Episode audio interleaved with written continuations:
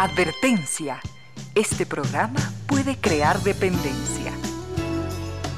Dependencia de la buena música, del comentario oportuno, del momento poético, de las voces que siempre tienen algo que decir.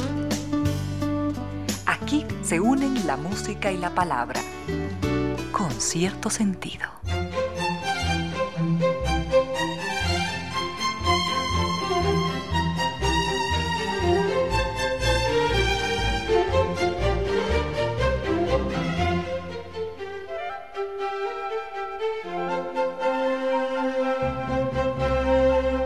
Bienvenidas, bienvenidos, gracias por sintonizar Radio Suceso 101.7, gracias por compartir estas horas de música, comentarios y entrevistas.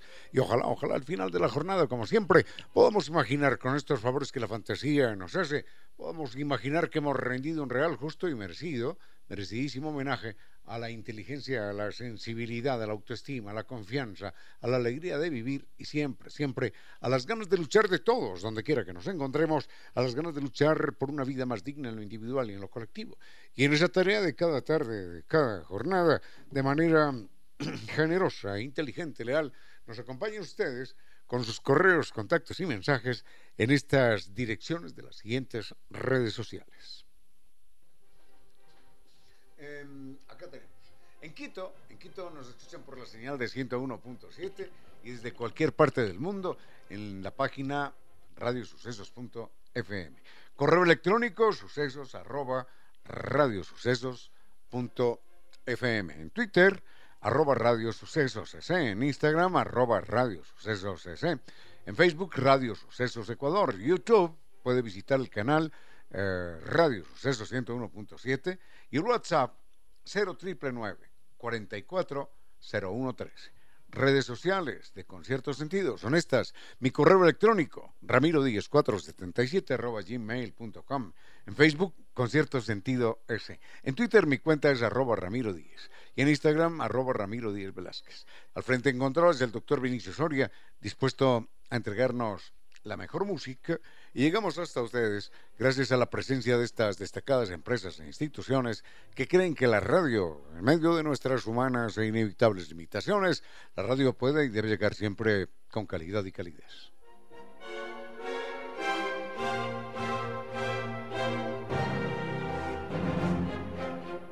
San Vitur nos invita a conocer, a recorrer las perlas del Báltico, los fiordos, la península escandinava en un recorrido maravilloso de 21 días. Vamos a visitar siete capitales, las más bellas del norte de Europa. Ahí está Copenhague para disfrutar de los más bellos paisajes naturales. Vamos a vibrar con la magia de Helsinki, sus palacios, sus fortalezas de fantasía y seremos algo así como parte de un cuento de hadas.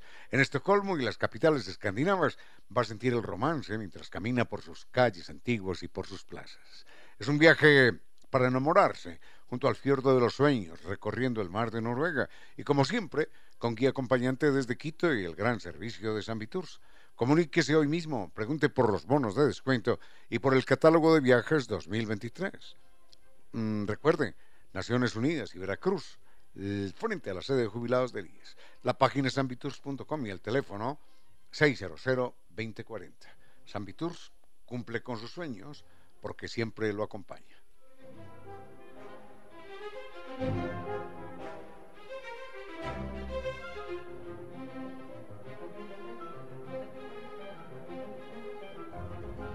Y recordamos que nos acompaña Costa Sierra, el lugar de las exquisiteces. Allí nos está esperando en este momento una pizza artesanal italiana que se distingue por su masa. La pregunta es el secreto. Bueno, eh, les compartimos el secreto. Es la maduración de 72 horas para obtener una textura crocante, un sabor especial. Esto hace única a esta pizza y en pizzerías de Costa Sierra se la ofrece Máximo, más que cosa, Máximo, el gran pizzero italiano. Les garantizamos una experiencia única en un ambiente acogedor, con excelente música. Acérquese a probarla. Benvenuto, benvenuto, le van a decir. Es una pizza artesanal con el mejor vino. Y por la compra de una pizza usted recibe gratis dos copas de vino. Así que la oferta es válida hasta este sábado primero de abril. Parqueadero con seguridad, para su total tranquilidad.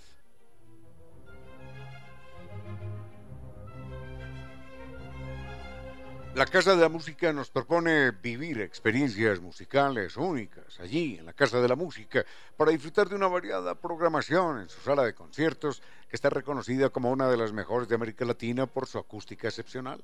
Mayor información en www.casadelamusica.es. Cuando se habla de elegancia y creatividad al vestir, se habla de Lorena Cordero. Lorena Cordero es eso. Elegancia y creatividad al vestir. Nos espera en la Checoslovaquia y Eloy Alfaro.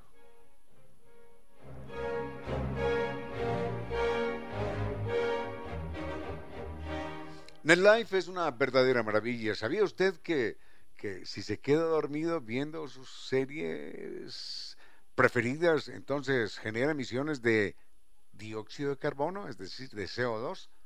Es importante saber, calcular, conocer la huella de carbono que estamos, que estamos generando.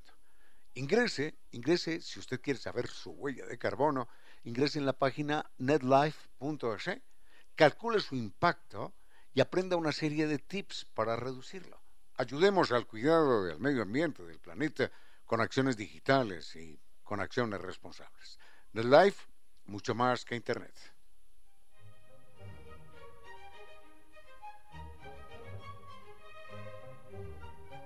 Y por supuesto, recordamos que, que la humedad por capilaridad ascendente ya no tiene, ya no tiene por qué perturbar a nadie, porque para eso existe Kibli de Nova Técnica. Recuerden, Kibli de Nova Técnica es la garantía de por vida para enfrentar el problema de la humedad por capilaridad ascendente, garantía de por vida.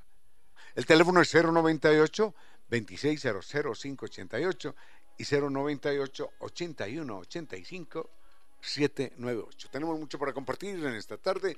Al frente en controles está el doctor Vinicio Soria. Vayamos con música, doctor Soria, y volvemos en un momento. Continuamos con esta temporada invernal en el país y se nos va, dicen, eh, abril y mayo también, lo cual eh, hace el panorama aún más complicado. Hay que recordar que el problema de las inundaciones en Guayaquil, de las inundaciones en Quito, del problema que trágicamente se presentó en Alausí. Sí, claro, tiene como causa directa, eh, por supuesto, las, las lluvias, pero hay que entender que las lluvias están agravadas necesaria y dolorosamente como consecuencia del intenso, dramático e irresponsable proceso de deforestación que vive el país. Tengamos en cuenta lo siguiente. Una hectárea de bosque, una selva, por ejemplo, recibe, la selva recibe más lluvia que, que una ciudad como Quito o Guayaquil. Pero los bosques, las selvas, los árboles, crean toda una vegetación protectora que hace que, que el agua vaya fluyendo de una manera lenta deja escapar después todo el agua recibida, la deja escapar lentamente y así no causa daños. La deja escapar lentamente porque la suelta gota a gota o por el proceso de evaporación. O la aprovecha, la selva y el bosque, la aprovecha como, como vehículo para, para, para acabarse de nutrir, para nutrirse mejor. Atención con esto, no es que el agua sea un nutriente de las plantas, no pero el agua lo que hace es disolver los nutrientes que están en la tierra y se los entrega a las plantas y a los árboles. Entonces, si hubiera una campaña de reforestación, o mejor, si no se hubiera deforestado nunca de una manera irresponsable, ampliando todas las fronteras agrícolas sin medida, sin control, la situación sería absolutamente distinta. Por eso es importante tener en cuenta que el proceso de deforestación es un proceso verdaderamente catastrófico a mediano y largo plazo. Eh, la situación es verdaderamente, verdaderamente complicada. Entonces, siempre hacemos votos para que, bueno, la gente no deforeste, sí, pero eso está eh, definido dolorosamente por las por las condiciones que vive la gente. Lamentablemente sí. A veces la gente tiene que deforestar para poder vivir, para poder comer, para poder para poder sobrevivir. No, no, hay, no hay planificación económica y la situación se agrava. Pero eh, por lo pronto debería, debería pensarse en una situación que, que es perfectamente prevenible y que puede, que puede solucionarse. Así que confiemos, confiemos algún día en que existe una campaña de reforestación nacional, una campaña que reubique, que redefina mejor la, la condición agrícola del país y se piense mejor a largo plazo y no se deje todo allí a la, falta de planificación, a la locura, al crecimiento económico eh, desordenado. En fin, intentemos, intentemos por lo menos, si no podemos hacer nada, por lo menos ser conscientes ser conscientes de lo que significa este proceso de, deforestación que lastima al país y que termina cobrando vidas. Las lluvias son complicadas, pero son complicadas como consecuencia, insistimos en esto, como consecuencia de una falta de planificación, de, como consecuencia del desorden en términos, en términos ambientales. Bueno, vayamos con música y volvemos en un momento. Con cierto sentido.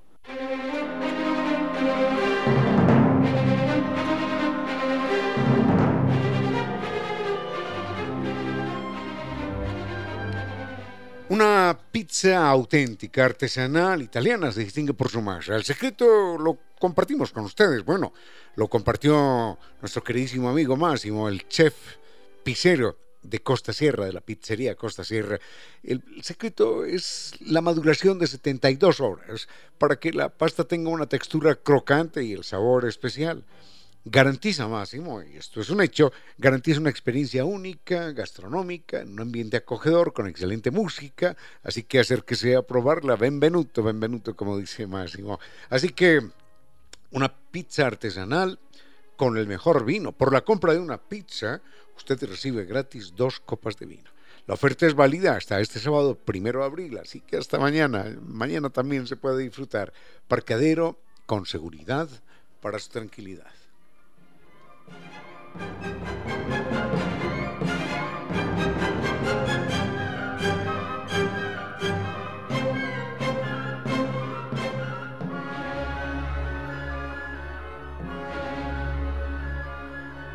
Gracias a don Iván Ayavaca. Ayer estábamos comentando acerca de la palabra curiosa, esta aguaitar.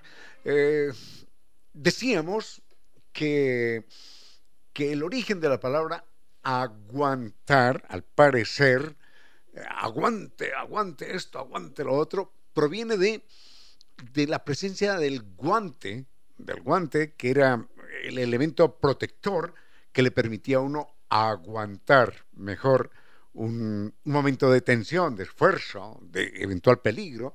Y entonces don Iván Ayavaca, un queridísimo amigo cuencano, nos dice que, que sí, que por ahí viene, pero en, en, en, el castellano lindo, que en Cuenca se habla, nos dice que aguaitar es eh, realmente espiar, estar atento. Estaba aguaitando qué hacía esa persona. Así que bueno, hacemos esa, esa corrección y agradecemos inmensamente a don Iván Ayabaca por esa observación tan linda, tan linda, porque nada más bello que las palabras y las formas como los pueblos las usan y las crean y las recrean, eh, es algo verdaderamente extraordinario. Eso dice mucho, mucho, mucho de, de, los pueblos, la forma como hablamos, la forma como, como, como enriquecemos y como creamos el lenguaje de cada día. Gracias a don Iván Ayabaca por su observación. Nos están preguntando, por este personaje nunca nos habían preguntado, por un hombre que se llamó Nicolás, Nicolás de Condorcet. Nicolás de Condorcet es un personaje de la Revolución Francesa y nos están pidiendo que hablemos acerca también de del dormir y del soñar. con mucho gusto en un momentito.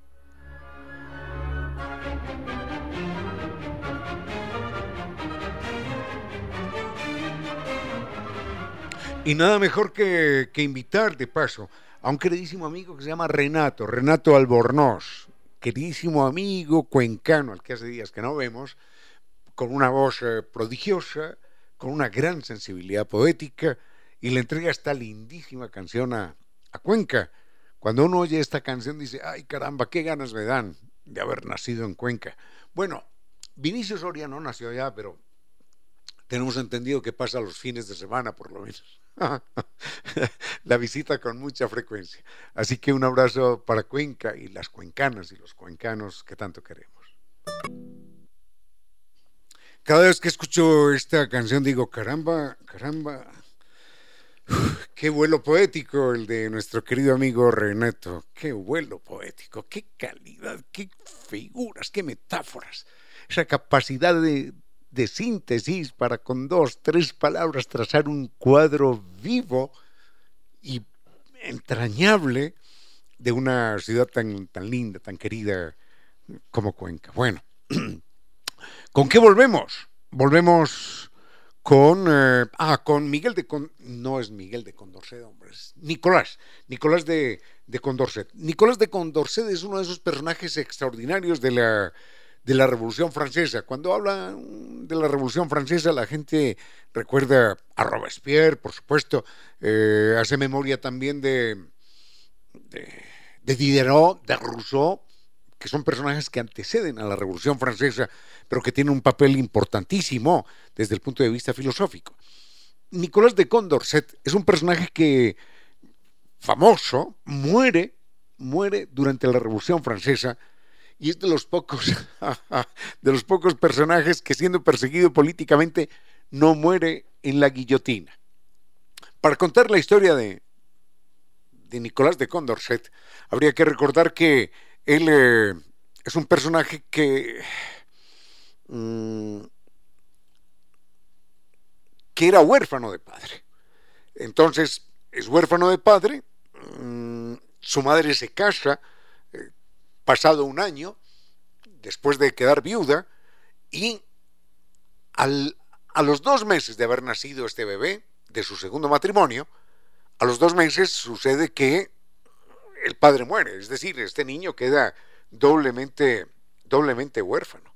Y su madre comete un error, lo dice Miguel de Condorcet, Nicolás de Condorcet, comete un error grande, y es que su madre se lo entrega a un tío suyo, para que lo eduque. Claro, ya es una señora eh, sola, doblemente viuda, con un bebé, no sabe qué hacer, se lo entrega a un tío suyo para que lo eduque, y ese tío suyo es nada más ni nada menos que el obispo, el obispo de, creo que de Reims, de una ciudad cercana, y este niño, a lo largo de toda su vida, escribe en contra de la educación que recibió de su feroz, de su feroz tío porque dice, fue quizás la peor experiencia que en mi vida pude haber experimentado.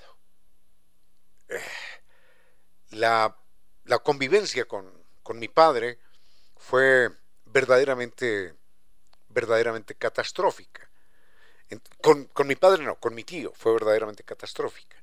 Y enseguida les cuento después qué catástrofe se le vienen a este personaje cuando estalla la Revolución Francesa y él toma parte activa en más de un acontecimiento. Con cierto sentido.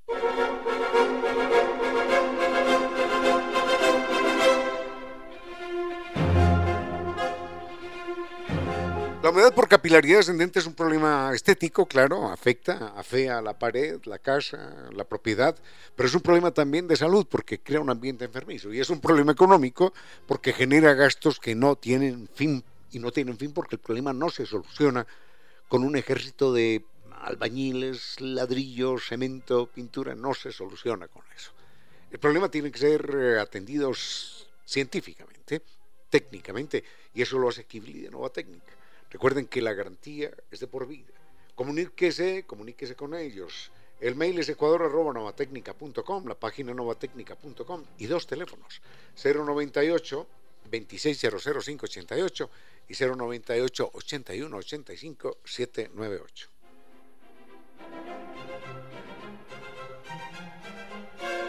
Veamos rápidamente la vida de este personaje del que yo recuerdo algunos datos borrosos. Eh, lo cierto del caso es que él vive una, una vida complicada porque doblemente huérfano, si se quiere, mmm, criado no por su madre, sino por, por un tío que era jesuita, rector por allá de un, de un, de un seminario, y entonces este jovencito, eh, a lo largo de su vida, después, dice que, que para él fue verdaderamente catastrófico los años que pasó bajo lo que él llama, ¿cómo sería aquello? En, el seminario aquel, porque él entra a los 10 años al seminario, imagínense. Él considera que fue catastrófica lo que él llama la, la represión inquisidora, las vejaciones que sufrían los alumnos, los castigos que, que sufría de, de, la orden religiosa porque, porque a veces estaba en misa y bostezaba en misa o se mostraba ligeramente distraído y entonces, bueno, los castigos eran, eran terribles. Y él dice, fueron cuatro años de pesadilla, de tormento, yo queriendo escapar de aquel seminario en el que yo no tuve, dice él, ni la más mínima compensación de orden intelectual, porque, porque no, aprendí, no aprendí nunca nada que, que valiera la pena. Y esto provoca en Nicolás de Condorcet, un personaje de la Revolución Francesa que no es muy conocido, pero es muy valioso, y enseguida vemos por qué, provoca un rencor tenaz, fuerte, hacia las represiones religiosas y crea en él el germen de una, de una conciencia eh, que se basa, porque él después fue profesor, de una conciencia pedagógica que se basa en el interés hacia lo que quieren saber los alumnos, en el respeto a los individuos, eh, alejado de, de los sistemas de humillación. Él decía, un estudiante no aprende, no aprende por miedo, porque lo que por miedo aprende, después lo odiará y lo olvidará. Entonces, la única solución es el respeto, es aumentar la autoestima del, del, del no utilizaba la, la, palabra autoestima porque no se utilizaba en aquella época, pero sí eh, el amor propio del estudiante hacia él mismo y hacia, lo que quiere conocer. Entonces él decía, es el respeto al individuo alejado del sistema de humillación, de miedo y de castigo. Bueno, después él participa duramente en la Revolución Francesa, pero también desde una perspectiva científica, y enseguida lo vemos. Rápidamente veamos esto con respecto a Nicolás de Condorcet.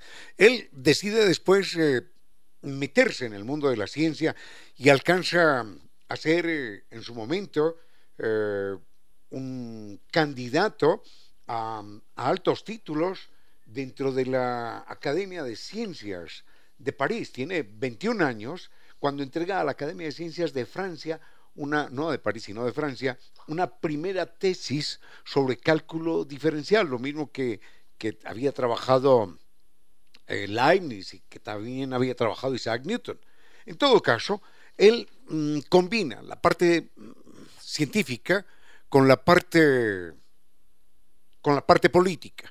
Y en su momento, entonces, realiza una serie de ensayos acerca de la igualdad, miren esto, la igualdad de los derechos de la mujer, acerca de la tolerancia religiosa, dicen, no se persiga nunca a nadie por sus creencias religiosas o porque no tenga ninguna, no se persiga al, pueblo judío, no, denles, denles la libertad, denles la nacionalidad, anímenlos a seguir aportando al mundo desde su perspectiva religiosa, sin importar, con tal de que ellos tampoco impongan o quieran imponer sus principios religiosos. Y entonces establece un, un, mapa de lo que los seres humanos han hecho a lo largo de su vida. Y es, eh, bueno, es un trabajo que se llama Bosquejo de un cuadro histórico de los progresos del espíritu humano. Esos progresos del espíritu humano, él los, los toma desde una antigüedad muy remota, cuando los seres humanos nos matábamos a garrote limpio, porque sí o porque no, inclusive para comernos unos a otros. Pero él, dice, van creciendo las, ideas y empezamos a pensar que no podemos matar al uno o al otro porque sí o porque no, y empezamos a cuidar a los niños y a los viejos, y empezamos a mirarnos como hermanos, pero sucede que hoy todavía pervive la pena de muerte. Y claro, la, Revolución Francesa se caracterizó por eso. Robespierre se calcula que pasó él y en general todos sus secuaces, pasaron unas 100.000 personas por la guillotina. Yo no sé si la cifra es exagerada, pero, pero se habla de una cifra verdaderamente dramática, de pesadilla. Y entonces él dice, tenemos que parar la, la pena de muerte. Cuando en 1793, si no me falla la memoria, el rey Luis XVI es condenado a la, a la pena de muerte, él se opone a la pena de muerte del rey. Dice, no, es que no tiene sentido, es que no, no, no, no, no conduce a nada. No conduce a nada, absolutamente. Le vamos a cortar la cabeza a un personaje ahí. Bueno, y no solamente se la cortaron a él, sino también a María Antonieta. Entonces, por hacer esta declaración en favor de la vida del rey, en contra de la pena de muerte, dicen, no es que yo apoye al rey, no, estoy en contra de la pena de muerte, que es algo distinto. Por eso lo persiguen a él y lo condenan a muerte. Y el tipo tiene que pasar un año escondido, un año en la clandestinidad, para, para que no lo maten. Finalmente, lo descubren en un momento dado, lo descubren y lo llevan a la cárcel para, para guillotinarlo. De una manera curiosa o extraña o providencial, no se sabe cómo, el tipo muere a los dos días en la cárcel sin haber pasado por la guillotina. Bueno, dejamos a, Nicolás de Condorcet ahí y algún día volveremos, en algún momento volveremos, con otros personajes de la Revolución Francesa, que es un acontecimiento extraordinario, pero voy a elegir mejor a mujeres, porque las mujeres también tuvieron una extraordinaria participación allí. Con cierto sentido.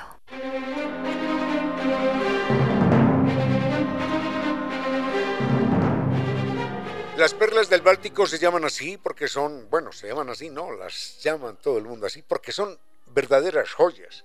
Son, son lugares, son ciudades verdaderamente maravillosas en la península escandinava y a ese recorrido, incluyendo los fiordos, nos invita San Viturs durante 21 días.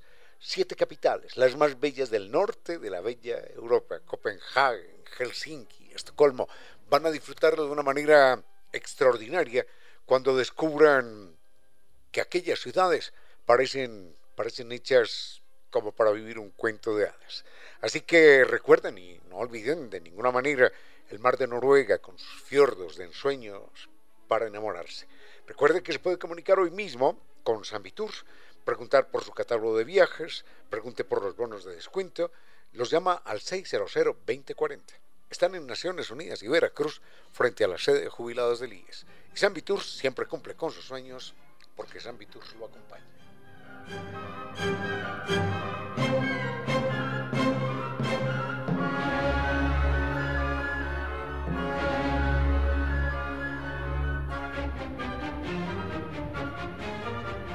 Muy bien, don Manuel. Muchísimas gracias. Él dice que está leyendo acerca de Miguel de Condorcet. Miguel, ¿por qué le digo Miguel de Condorcet, hombre? ¿En qué estaré yo confundido? Bueno, está preguntando por Nicolás de Condorcet y se metió a internet a preguntar, a buscar más datos del hombre y, encuentra que había sido declarado forajido. Y forajido, dice él, es una palabra que se le hace verdaderamente extraña porque recuerda que se puso de moda cuando en su momento, eh, en su momento los, los, los que se oponían a Lucio Gutiérrez fueron declarados por Lucio Gutiérrez o fueron llamados forajidos en forma insultante. Y ahí sucedió un fenómeno verdaderamente curioso. Es que la gente se apoderó de la palabra. Y dijo, sí, sí, somos forajidos y qué, y vamos a la lucha y vamos a la guerra. Y Lucio Gutiérrez tuvo que abandonar el poder. Pero él dice, el origen de la palabra se me hace verdaderamente, verdaderamente extraño. Y me pregunta, o nos pregunta si conocemos el origen de la palabra. Yo no le garantizo, no le garantizo, pero sí le digo que tengo la sospecha de, del origen de la palabra porque creo que alguna vez la leí. Es, un, es, un, es una, una palabra curiosa y enseguida la conocemos. Cuando usted esté en una celebración y quiera tomarse el último trago antes de irse, tenga presente que el último trago puede ser, en efecto, el último. Conduzca con precaución. Sigue con ustedes, Ramiro Díez. Con cierto sentido.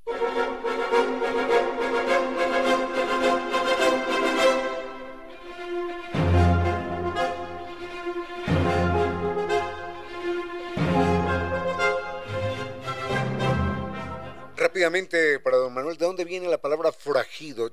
Si me equivoco, presento disculpas, porque tengo un recuerdo borroso, mmm, no muy seguro de haber leído en alguna ocasión el origen de esta palabra.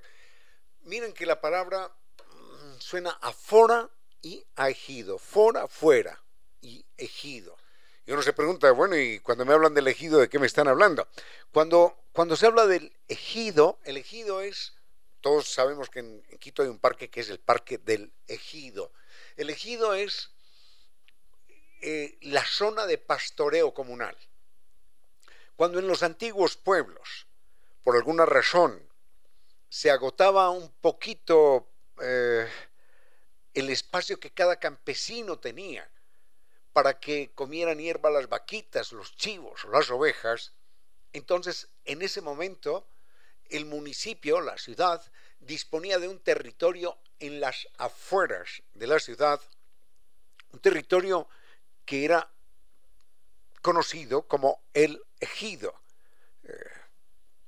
Entonces, mmm, ese ejido, ese territorio en las afueras de la ciudad, era eso, comunal. Nadie tenía que pedir permiso para llevar la chivita o la vaquita o la ovejita a pastar allí.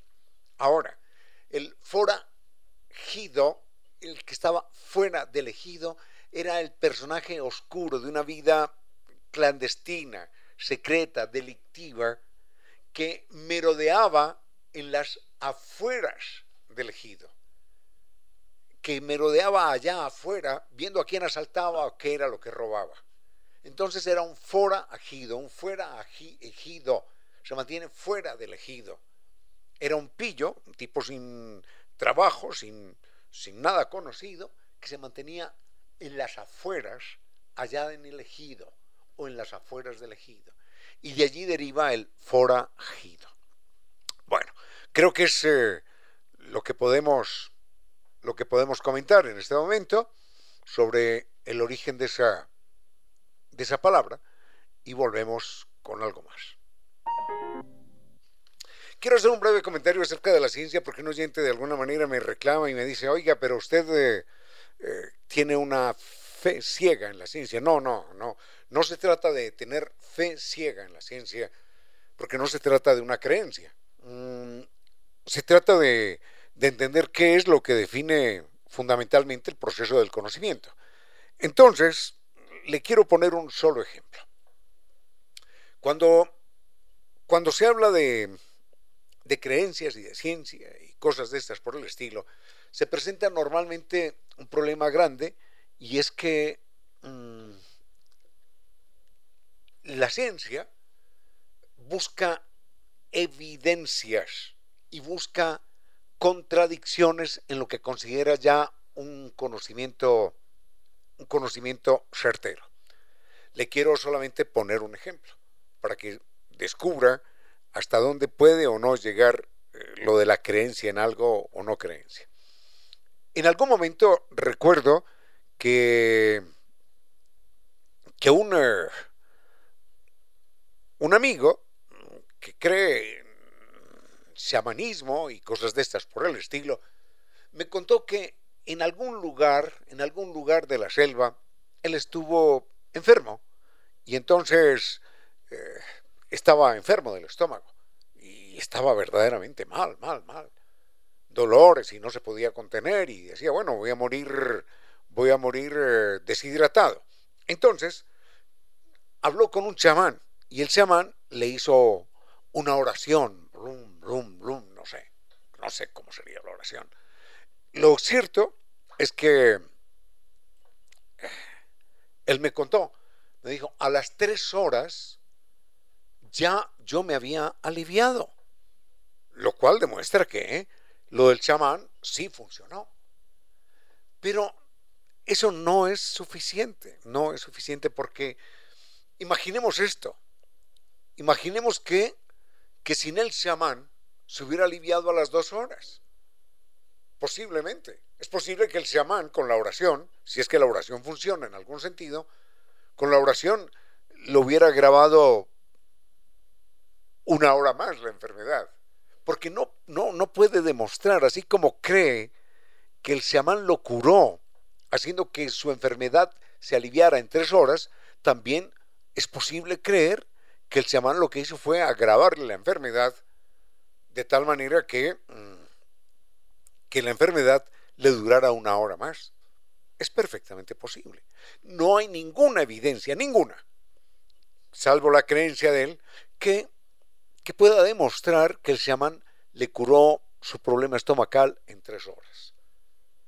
Es posible, es posible que el chamán se lo hubiera grabado, si es que, si es que el chamán tiene algún poder, pero no puede demostrar nada, absolutamente nada. Esa es la diferencia con la ciencia. La ciencia es feliz es un cuerpo del conocimiento que se pone feliz en abstracto cuando le demuestran que está equivocado. Lo mejor que, le puede pasar a un científico es cuando le dicen, está equivocado en esto, esa hipótesis no funciona. Y entonces dice, ah, qué maravilla.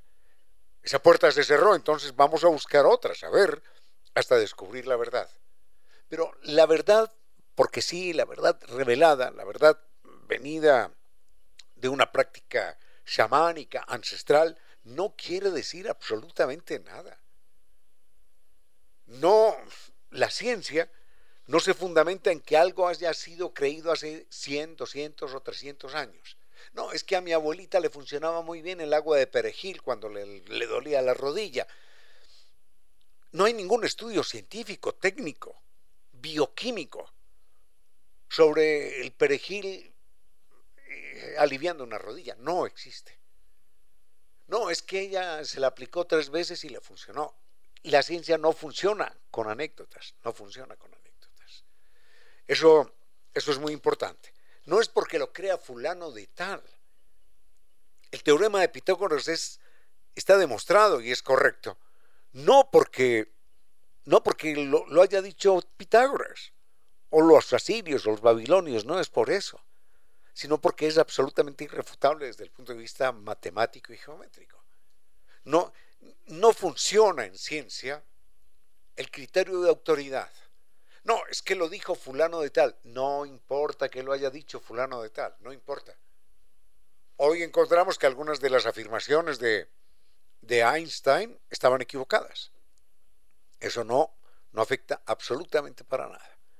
Así que, Dejemos el campo, el campo de la ciencia ahí en un momentito y volvemos con algo por el que nos está preguntando Don Libardo sobre el dormir y el soñar. Dice hace días que no habla usted de la teoría de los sueños. No sé mayor cosa, dos, tres cosas que he leído y enseguida las compartimos. Sigue con ustedes, Ramiro Díez. Con cierto sentido.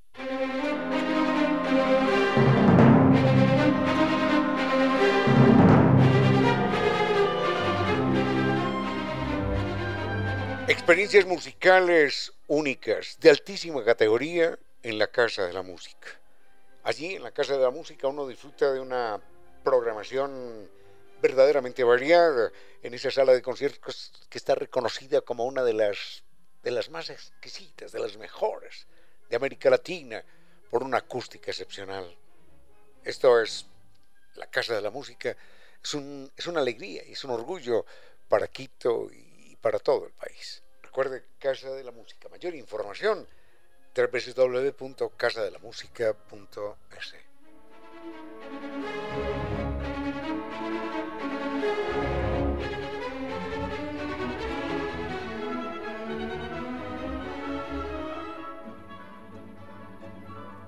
Un oyente nos eh, dice que hace algunos días, perdón, perdón, no hablamos, eh,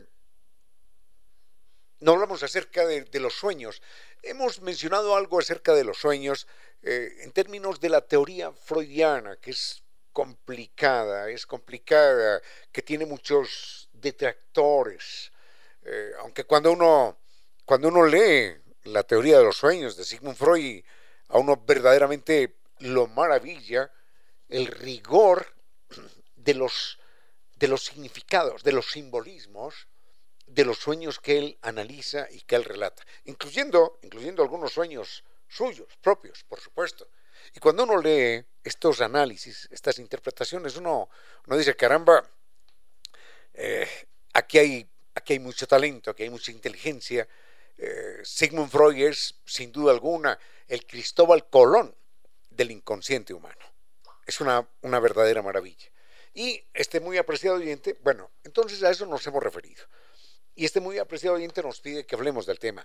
En alguna ocasión hablé con un científico, esto para mí fue una gran experiencia, que se dedicaba a estudiar los sueños. Y se dedicaba a estudiarlos nada más ni nada menos que en el famoso Instituto eh, Max Planck de Alemania, que es uno de los lugares más reconocidos en todo el mundo por, por su rigor, ¿no? Por su, por su profundidad en distintos campos de la ciencia. Pero bueno, antes de contarle lo que este caballero de, del Instituto Max Planck me contaba, un verdadero científico, mm, quiero compartir con ustedes lo que este oyente nos remite. Dice, esto es de un alemán que se llamó George Christoph Ah, Lichtenberg, claro. Este, este señor Lichtenberg yo pensaba que era un, filósofo porque había leído de él una serie de aforismos y yo decía, es un filósofo, es un escritor. Bueno, si era un filósofo y si era un escritor, pero es más reconocido como científico. Escuchen lo que Lichtenberg, un científico alemán, dice acerca de los sueños.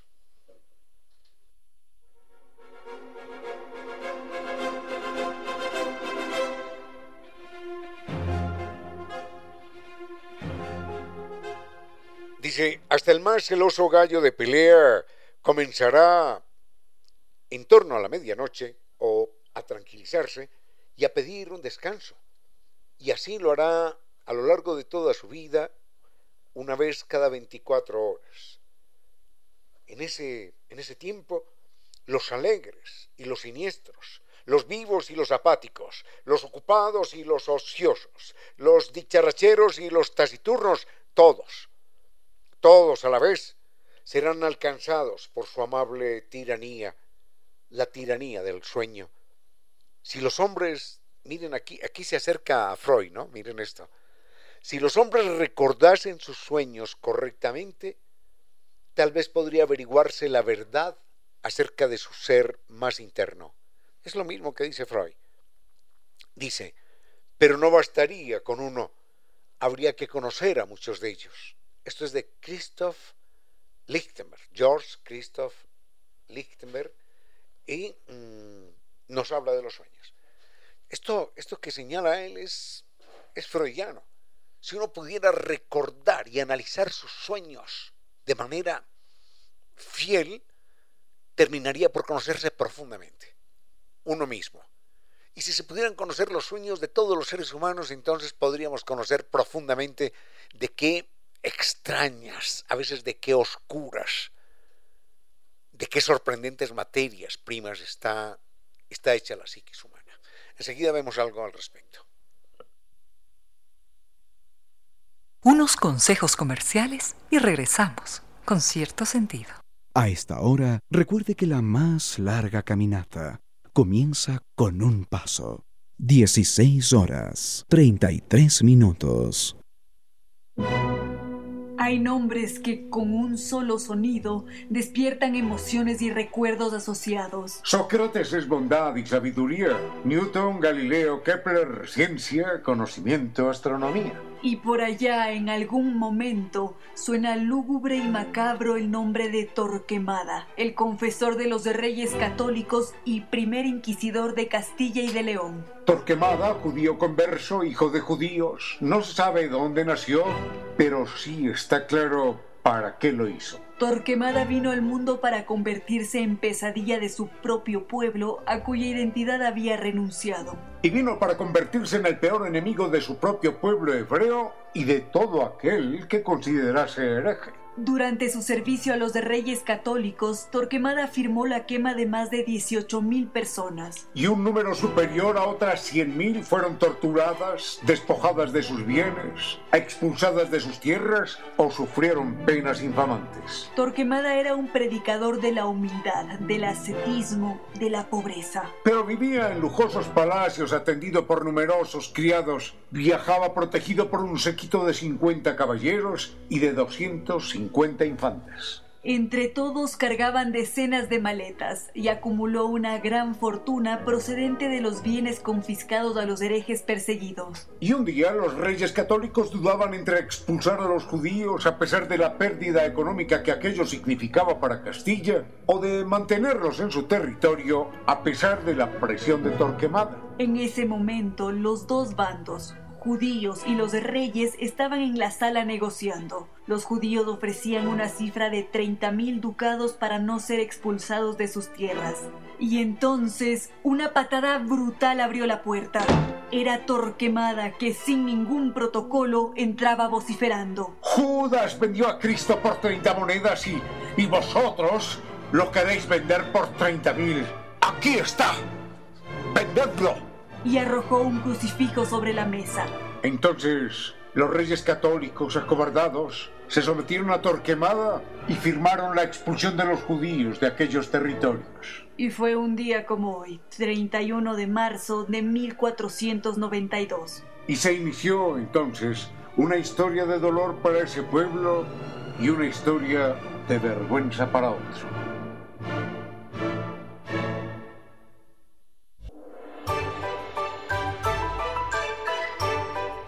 Filósofos que enseñaron a pensar y a vivir, y que siguen enseñando a vivir y a pensar por encima de los siglos.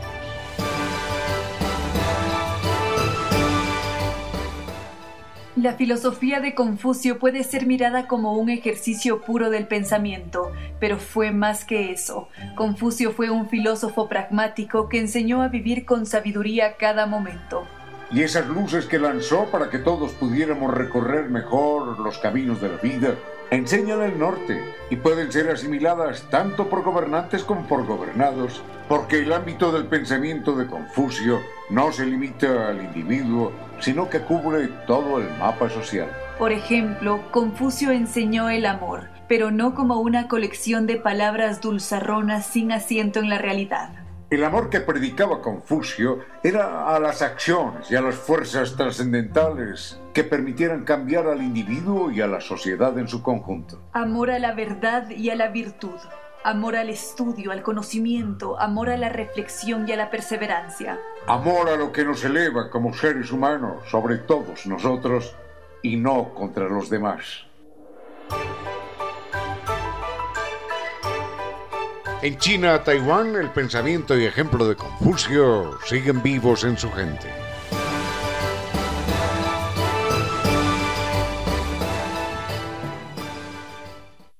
Sigue con ustedes, Ramiro Díez. Con cierto sentido.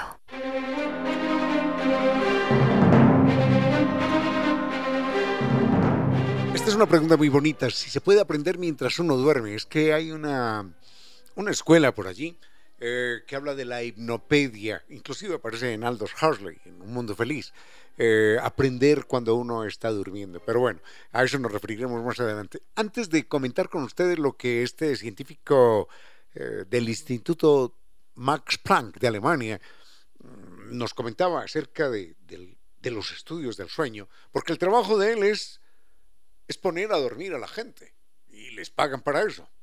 Venga a este salón, duerma, la gente no va a dormir ese día a su casa, sino que va a dormir allá y le pagan por ir a dormir. Y mientras la persona está durmiendo, la están analizando. Pero bueno, a eso me voy a referir enseguida. Antes, sobre el sueño, quiero recordar una, un, un capítulo apasionante en Cien años de soledad. Recordemos que en algún momento en Macondo se desata la epidemia del insomnio. ¿Lo recuerdas? ¿Lo recuerdas, Vinicio? La epidemia del insomnio. La gente ya no, ya no necesitó dormir. No necesitaba dormir. No es que se sintiera cansada. No, no. Estaba absolutamente despierto 24, 48, 72 horas. Ya la gente no volvió a dormir. Y la gente se empezó a enloquecer porque no sabía qué hacer con esas ocho horas restantes. ¿y ahora qué hacemos? Y la gente empezaba a inventar juegos y juegos y juegos y, y se agotaron los juegos y se agotaron las conversaciones y la diversión se acabó porque, porque sobraban ocho horas. Es que si nos damos cuenta, pasamos por lo menos una tercera parte de la vida durmiendo. Si usted tiene 30 años, ha pasado 10 años de su vida durmiendo. Si tiene 60, ha pasado 20 años, es una vida entera, 20 años de la vida dormido. Y todo así, una tercera parte de la vida la pasamos durmiendo. Bueno, la gente en 100 años en Macondo no sabía qué hacer. Y lo más grave no fue eso, porque uno le, le, buscaría solución a eso después, a ver qué aprendemos, qué aprendemos, pero no. El problema fue que con la peste del insomnio vino también la desmemoria. Entonces la gente empezó a perder la memoria. Y ya no sabía nada, no entendía nada. Y empezaron a pintar con letras el nombre de las cosas. Vaca, vaca. Entonces a la vaca la pintaban con un hisopo ahí, le ponían el nombre vaca. Y agregaban un letrero que decía, esta es la vaca. Hay que ordeñarla todas las mañanas para que dé leche y esa leche se mezcla con el café para tomar café con leche. Ya, pero en un momento dado se les iba a olvidar también el significado de esas letras. Y se les iba a olvidar todo, entonces pusieron un letrero que decía, en este pueblo se llama Macondo. Y otro letrero que decía, Dios existe, para que la gente no se le olvidara nada. Y aparecieron unos personajes, esto fue muy bonito, que se ganaban la vida, recuérdenlo, se ganaban la vida. Esto solo se le ocurre a García Márquez. Se, se ganaban la vida leyendo las cartas. Venga, venga, que lo va a leer las cartas. Pero no le leía las cartas para adivinar el futuro, sino para recordarle el pasado. Y no importaba, como la persona ya se había olvidado del pasado, simplemente esta persona le inventaba un pasado. Así como le dicen a uno, usted se va a ganar la lotería, va a encontrar una mujer, que tal cosa, va a tener muy buena suerte, lo van a llevar a un trabajo, que le leen a uno el futuro. Bueno, estos le leían a uno el pasado, porque claro, el pasado ya lo tenían completamente olvidado. Dejamos ahí a 100 años de soledad con la peste del insomnio, consecuencia de la pérdida del sueño. Y, y enseguida nos vamos a Alemania para contarles algo de lo que este personaje, que investiga el sueño, un científico que le paga a la gente para que vaya a dormir, nos compartía. Sigue con ustedes, Ramiro Díez. Con cierto sentido.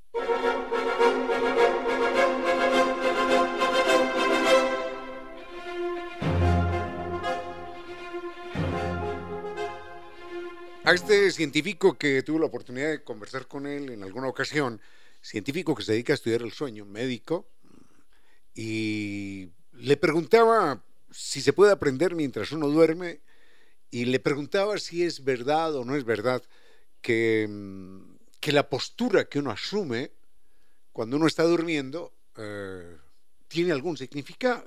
Bueno, vamos a ver esto más adelante. Por lo pronto, eh, este médico decía que investigar eh, el sueño era, era algo muy complicado, porque era como, me decía, imagínese que usted está recorriendo una fábrica desde afuera, ¿no? Usted ve los muros ahí, ve, el techo, ve, las, ve que adentro hay instalaciones, sabe que adentro hay, hay 500 personas trabajando, pero usted no puede entrar. Entonces, usted lo que tiene que hacer es pegar el oído a las paredes e intentar descubrir a través de los ruidos confusos, de los sonidos confusos que usted perciba, intentar descubrir qué es lo que están haciendo, qué es lo que están fabricando,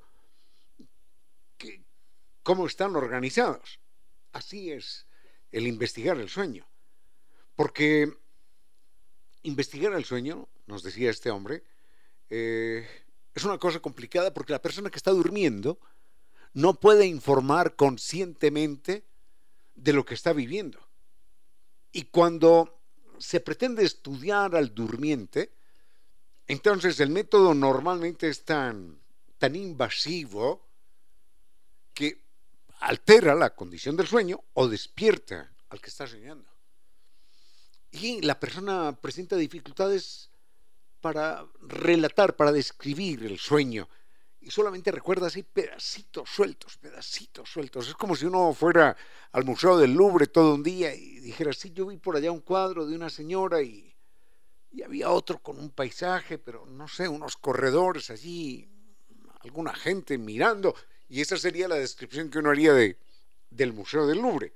Obviamente, obviamente, la mayor parte de las investigaciones fisiológicas y, psicológicas eh, solamente se pueden hacer mm, mientras, bueno, mientras la persona duerme, pero esas investigaciones están marcadamente limitadas porque porque un acercamiento más, más certero termina con el objeto del sueño, que es el sueño mismo.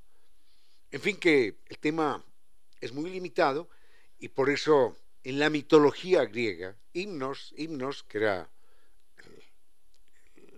el, el del sueño, era el hermano de la muerte, porque la persona mientras está dormida está en un estado en el que no puede responder por ella misma.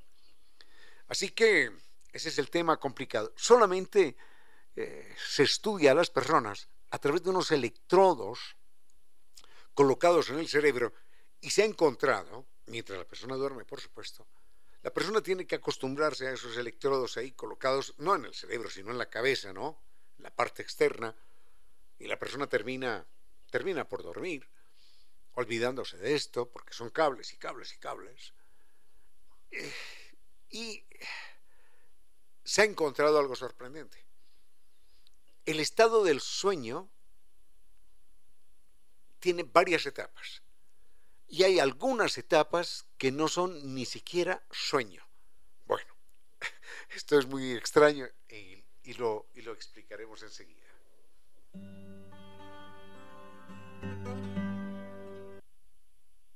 Con cierto sentido.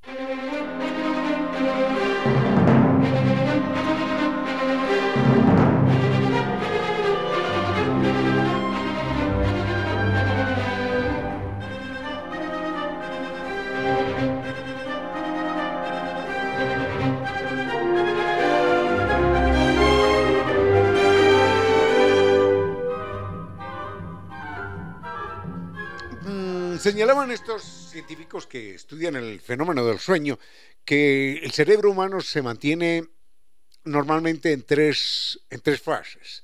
Eh, la una es esta, la que estamos viendo en este momento, que es la, la vigilia, cuando estamos despiertos, cuando somos conscientes, cuando entendemos, cuando nos relacionamos con el mundo.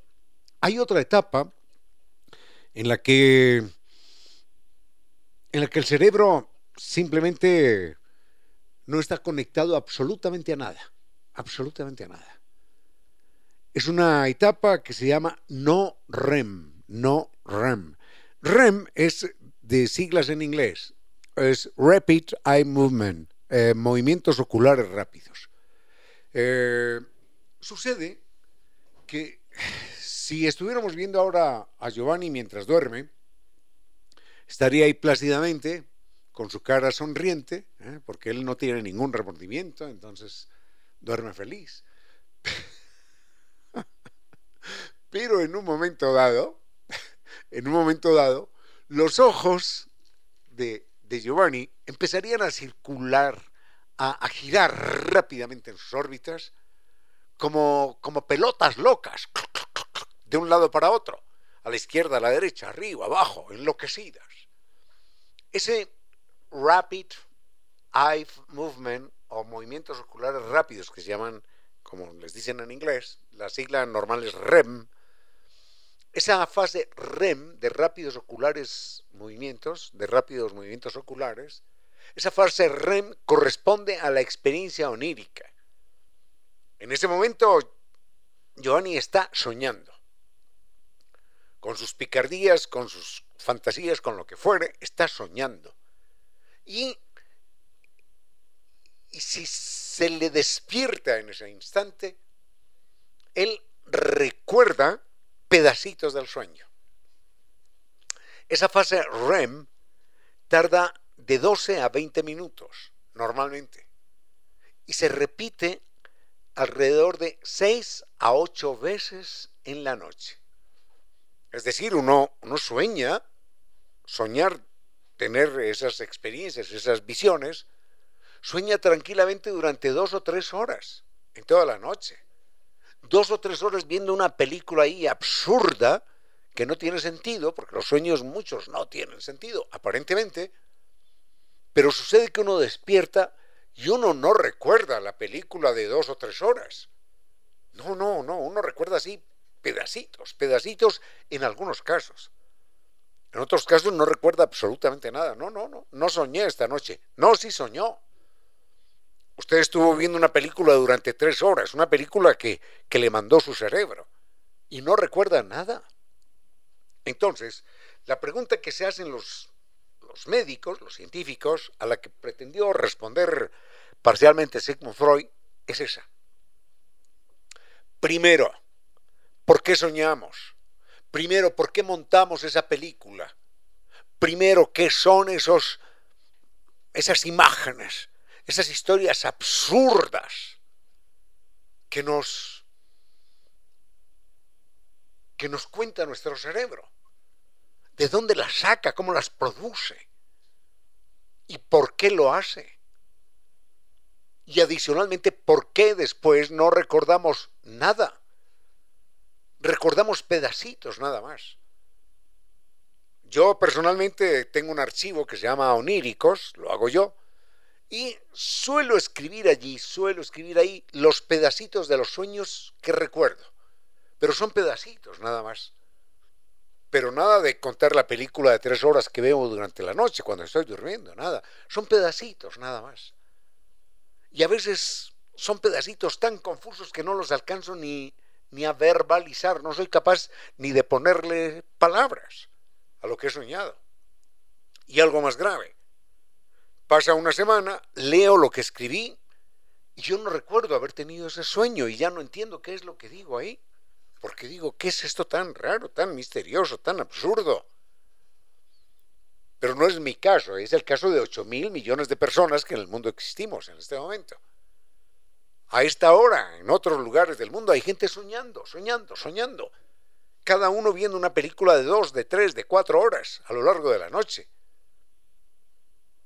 se despierta y no se acuerda de nada, de nada. Bueno, enseguida volvemos con esto.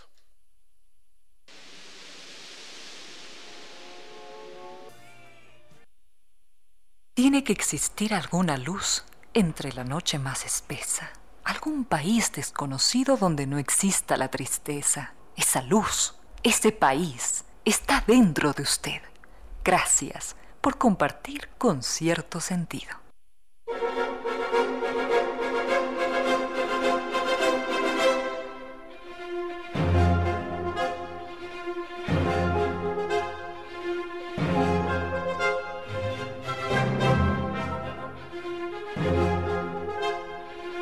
Volvamos eh, con el sueño. Ah, olvidaba señalar que hoy, hoy doña Reina Victoria Díaz no puede venir al programa, así que la estoy reemplazando en su vuelo de música y palabra.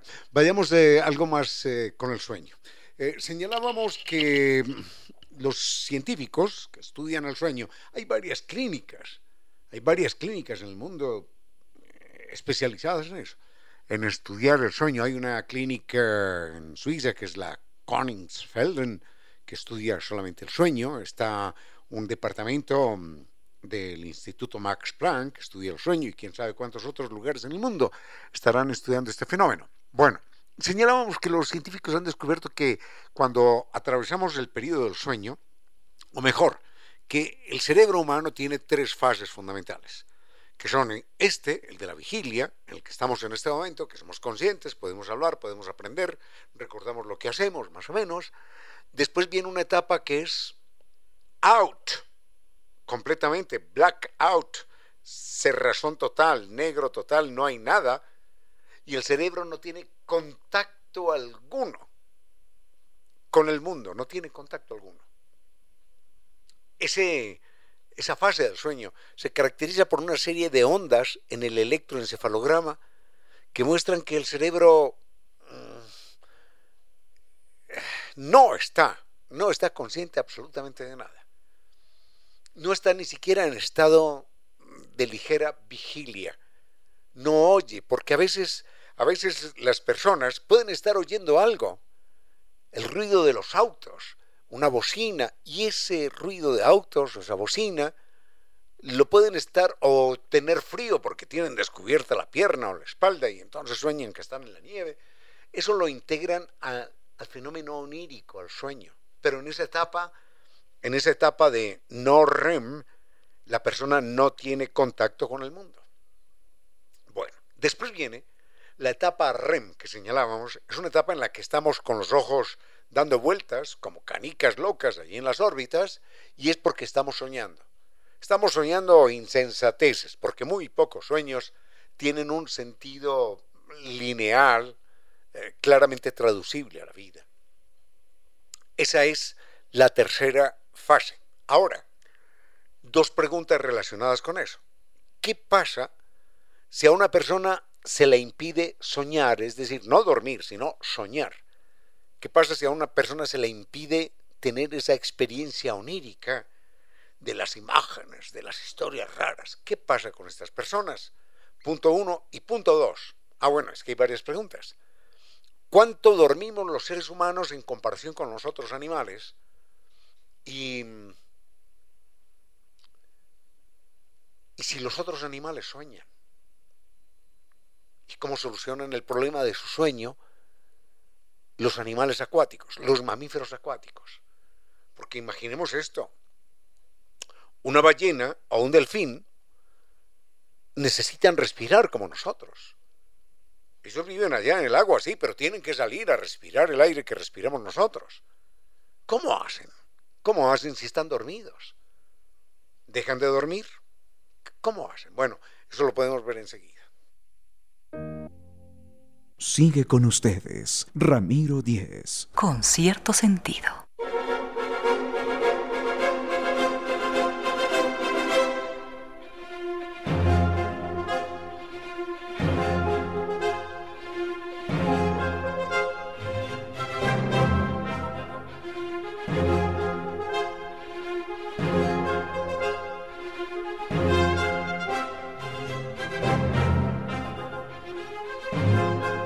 Ha intentado explicar más de una vez, pero esto sigue en la oscuridad. ¿Por qué soñamos los animales? ¿Por qué los animales soñamos? Porque no somos solamente los humanos. Eh, y no se encuentra una respuesta, no se encuentra una respuesta clara. Eh, Sigmund Freud decía que los sueños son eh, la válvula de escape que tiene la psiquis humana para aliviarse de las tensiones cotidianas, de las angustias, de las contradicciones, de los deseos reprimidos, terribles, porque son deseos reprimidos. Entonces, eh, en el sueño puede aparecer que la persona quiere eventualmente tener una relación eh, amorosa, sexual, que no corresponde con su género. Y entonces aceptar esa dualidad a la persona le queda muy difícil y por eso el cerebro necesita descansar y dice, bueno, yo lo que quiero es esto, pero finalmente lo que hace es enviarle, enviarle el mensaje codificado. Por ejemplo, alguien quiere ser un exhibicionista, ¿no? Pero sucede que, que no puede, no puede en la vida cotidiana salir a la calle eh, en ropa interior o desnudo diciendo jiji, jaja, aquí estoy, ¿no? No puede. Pero en el sueño sueña que salió sin zapatos o sin camisa a la calle y se pregunta, uy, pero ¿en qué momento yo salí sin camisa o sin zapatos a la calle? ¿En qué momento? Es un ejemplo. Entonces, lo que Freud dice es que la persona tiene deseos de exhibirse. En un momento dado, por ejemplo, las madres, las madres cuando, cuando dan a luz, pierden la placenta y experimentan como la placenta ha reemplazado eh, el hipotálamo y el sistema endocrino, entonces las madres suelen presentar un estado de depresión postparto, que dicen que es muy, muy duro, muy dramático, y en ese estado de depresión postparto, las madres a veces, a veces, suelen tener sueños contra sus hijos, contra el hijo recién nacido, porque se dan cuenta que ese hijo recién nacido le complica la vida, mm, no es eh, la realización que ellas esperaban, nada de estas cosas. Entonces sueñan en la depresión postparto que están cargando al bebé y que el bebé se les cae que lo están bañando y que el bebé se le resbala, cosas así por el estilo, o que el niño ha sufrido un accidente, y empiezan a tener estos sueños que según Freud son el deseo inconsciente de que, de que ese niño no existiera. Y así por el estilo. Entonces, los sueños, de acuerdo con la teoría freudiana, que no se puede demostrar, no se puede demostrar, pero no quiere decir que no sea válida, necesariamente. De acuerdo con la teoría freudiana, son la propuesta que hace el cerebro, que hace la psiquis humana, que hace la mente, para decir, bueno, lo que yo quiero es esto, por favor, déjenme descansar, que lo quiero llevar a la realidad. Pero como no lo puede llevar a la realidad, lo lleva en ese, en ese escenario lleno de misterios y de olvidos y de mensajes secretos que son los sueños. Dicen que por eso soñamos. Ahora, ¿qué pasaría si no llegamos a soñar nunca?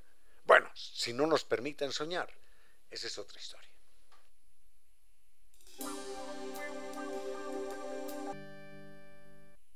En silencio, ese rayo de luz que entra por su ventana quiere decirle que a esta hora la música y los comentarios se disfrutan con cierto sentido.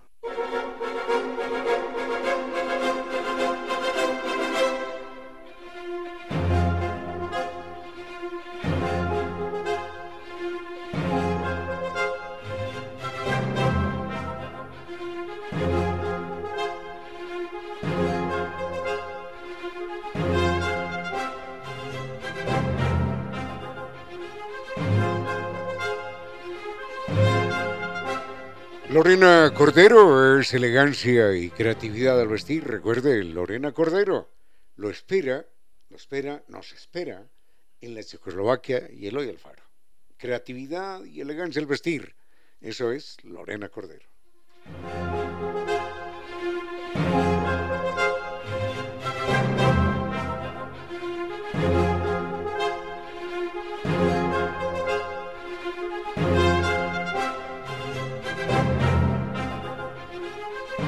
Bien, ¿qué pasa si en algún momento dado la persona mm, que está soñando es obligada a despertarse?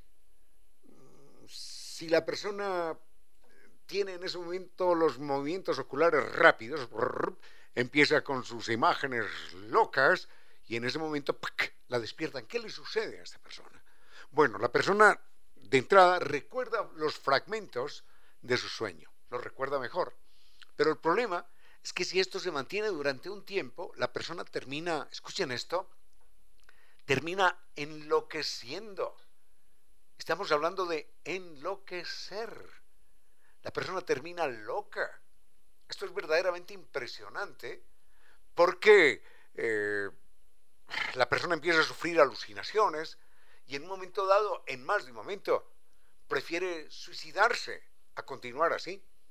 Fue esto ya es un comentario que tiene que ver con, el historial político, fue lo que hicieron eh, los Estados Unidos con los prisioneros de la guerra de Irak en, en Guantánamo, en Cuba. recuerden que los norteamericanos tienen allí una, una base militar y en esa base militar, bueno, ellos hacen lo que consideran y lo que no consideran y entre los prisioneros de la guerra de Irak estaban allí personajes, bueno, a todos, los sometieron a esa tortura, a no dejarlos dormir.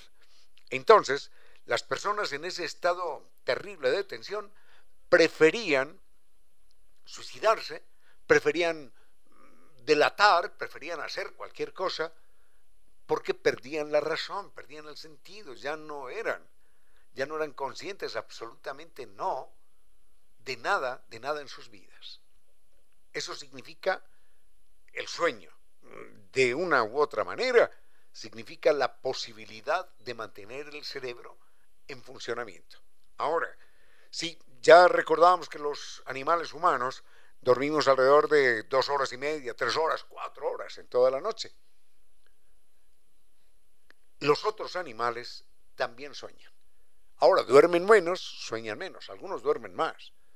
Pero, por ejemplo, está comprobado que no solamente los perritos sueñan, porque a veces los perritos están acostados ahí tranquilamente, jiji, jaja, y de repente empiezan a experimentar una serie de movimientos eh, que delatan que el perrito está, está en plan de dormir, está en plan de, no de dormir, sino de soñar, de tener fantasías.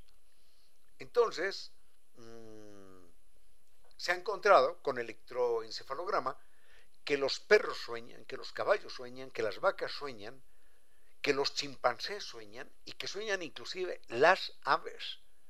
Le colocan un microchip a un pajarito, lo ponen a dormir, él se pone a dormir y mientras está en estado de sueño, él tiene esas, esas vivencias curiosas, esas imágenes que suponemos que solamente los seres humanos tenemos, ¿no? Los otros animales también las experimentan.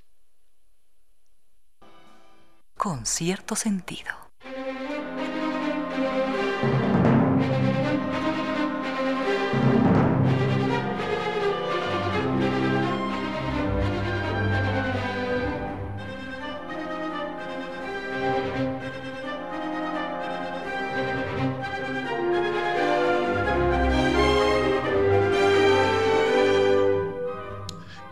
Vayamos rápidamente a este tema para cerrarlo porque hay otros pendientes, es cuántas horas dormimos los seres humanos frente a los otros animales. Eh, los seres humanos dormimos un promedio de 7 a 8 horas al día. Los caballos duermen apenas 3 horas. Eh, los conejos tienen un, un periodo de sueño muy parecido al nuestro, 7, 8 horas no hay ningún problema con ellos. Entre tanto, mientras que los, eh, los murciélagos, por ejemplo, los murciélagos duermen hasta 20 horas al día. Así que ese es el cuadro, ese es el cuadro general. Eh, ¿Qué otra cosa tenemos que comentar al respecto? Creo que nada más, nada más. Eh, y podemos volver con algo que está pendiente desde el programa anterior. Ah,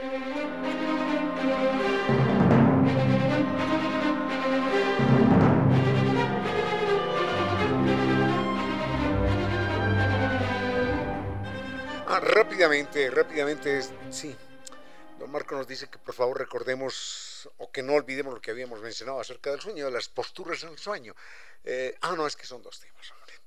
Primero, si aprendemos, si podemos aprender algo mientras dormimos, los científicos dicen no, no. En algún momento se puso de moda esto de la hipnopedia, que era, en teoría, aprender, sobre todo aprender idiomas, cuando uno estaba soñando, ¿no? Entonces, allí una grabadora le repetía a uno, good morning, good afternoon, how are you? le susurraba palabritas, frasecitas en inglés o en alemán o en ruso o en chino, en cualquier idioma, y se suponía la persona que iba a aprender mientras dormía. Sucede que no. El cerebro no oye, no ve, no entiende eh, a lo largo del sueño. No, no, no, aprende nada. Así como no recuerda los sueños, después no, no recuerda lo que escuchó cuando estaba dormido. Así que lo de la hipnopedia pasó de moda después de que se hicieron los respectivos estudios científicos sobre el fenómeno del sueño. El otro tema es, sí, señor, se nos estaba escapando, ¿qué significa la postura que asumimos cuando estamos dormidos? Algunas personas duermen así, boca arriba, con los brazos extendidos, cara al cielo, mirando el techo. Otros duermen boca abajo. Y un grupo de personas también duerme de costado, con lo que llaman la posición del flamenco, con una pierna encogida. ¿Qué significa esto? Dicen, el problema es que aquí no se puede afirmar nada con seguridad en la mayoría de los casos. ¿Qué significa esto? Dicen los psicoanalistas. ¿Qué significa? Enseguida lo vemos. Con cierto sentido. Necesitamos hacer un comentario muy breve entonces. Caramba, ¿cómo se fue esto con los sueños? ¿no? Quedaron temas pendientes. Eh, el comentario pequeño es este. Hay por lo menos tres posturas que son eh, lo que llaman la postura regia, que es mirando al techo. Giovanni dice que cuando se acuesta así tiene pesadillas, vaya uno a saber con qué sueña. Eh, entonces, la postura regia dice, las personas que duermen así son personas con mucha seguridad, que no le temen absolutamente nada al mundo, están en plan de relax, tranquilos, serenos. Las personas que duermen en la posición ventral, es decir, boca abajo, están angustiadas y necesitan escapar un poquitito del contacto con el mundo y refugiarse en ellas mismas. Las personas que duermen en la posición de costado, con lo que se llama la posición de flamenco, una pierna un poquitín encogida, son personas que, que median eh, en, en lo que se podría llamar la cotidianidad, la normalidad, aunque no existe la normalidad, pero son personas que eh, se mueven de una manera de una manera más o menos normal en la vida cotidiana, sin grandes angustias, sin sentimientos de superioridad absoluta, sino con las inseguridades, con los temores, con los sueños que todos tenemos en un momento dado. No va más por hoy, no va más por hoy porque necesitamos dejarle el espacio a nuestro queridísimo amigo Juan Carlos Calderón. Así que esto fue todo por hoy en esta tarde de viernes.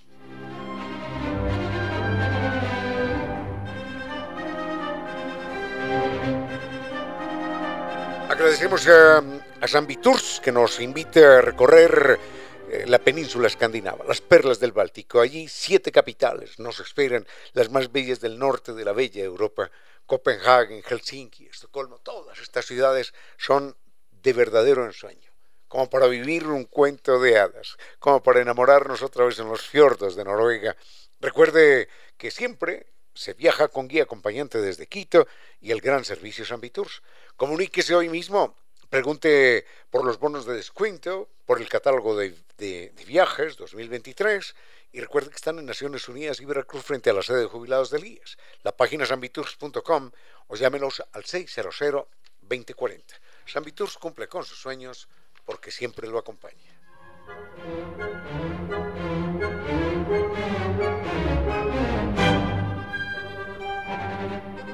Y este secreto de la pizza crocante, con esa textura deliciosa y ese sabor especial, nos lo hizo conocer Máximo. Máximo es el chef, el chef pizzero de la pizzería de Costa Sierra, allí en la pradera frente a la sede de Flaxo. Recuerden que atienden en la pizzería desde las 5 de la tarde hasta las 10 de la noche de martes, de martes a domingo. Se garantiza una experiencia única y le van a decir, benvenuto, benvenuto, venga, venga, venga para que disfrute. Así que es una pizza, una pizza artesanal con dos copas de vino. Hasta mañana es la promoción. Si compra una pizza, dos copas de vino como atención de la casa. La oferta es válida esta mañana y se cuenta con parqueadero, con seguridad para su tranquilidad.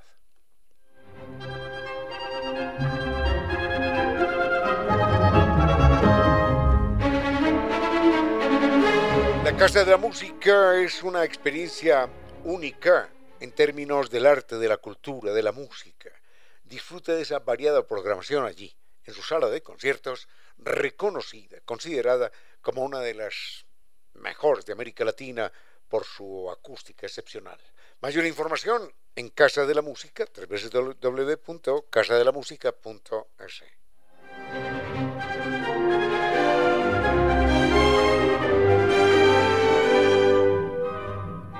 Elegancia y creatividad al vestir, estamos hablando de Lorena Cordero, porque Lorena Cordero es eso, elegancia y creatividad al vestir, y nos espera a todos en la Checoslovaquia y Eloy Alfaro.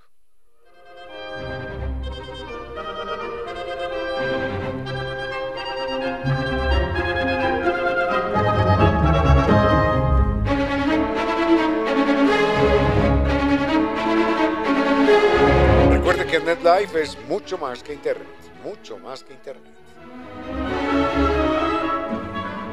Ponga fin al problema de la humedad por capilaridad ascendente porque Kivli de Nova Técnica es la solución. Solución científica con garantía de por vida. Recuerde, no más paredes descascaradas, ni gastos, ni ambientes enfermizos, ni propiedades desvalorizadas. El mail es ecuador.novatecnica.com, la página novatecnica.com y dos teléfonos, 098 2600588 y 098 81 85 798. No fue más por hoy, al doctor Vinicio Soria en Controles, que nos acompañó más temprano, muchísimas gracias. Y al doctor Giovanni Córdoba, que nos acompaña en este momento, muchísimas gracias. Eh, Doña Reina no nos pudo acompañar hoy, será el día lunes. Fuerte abrazo, los quiero mucho y hasta, hasta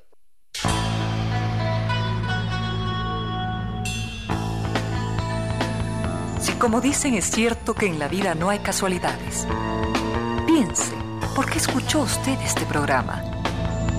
Tal escuchó aquello que necesitaba o tuvo la sospecha de esa luz dentro de su propio ser una gota de agua, un corazón que late, una semilla en su memoria, un remanso en medio de sus prisas, una voz que aliente su esperanza, una pluma para sus alas. Algo de eso hemos querido ser. Aquí, en concierto sentido, con Ramiro Díez. Y Reina Victoria Díez.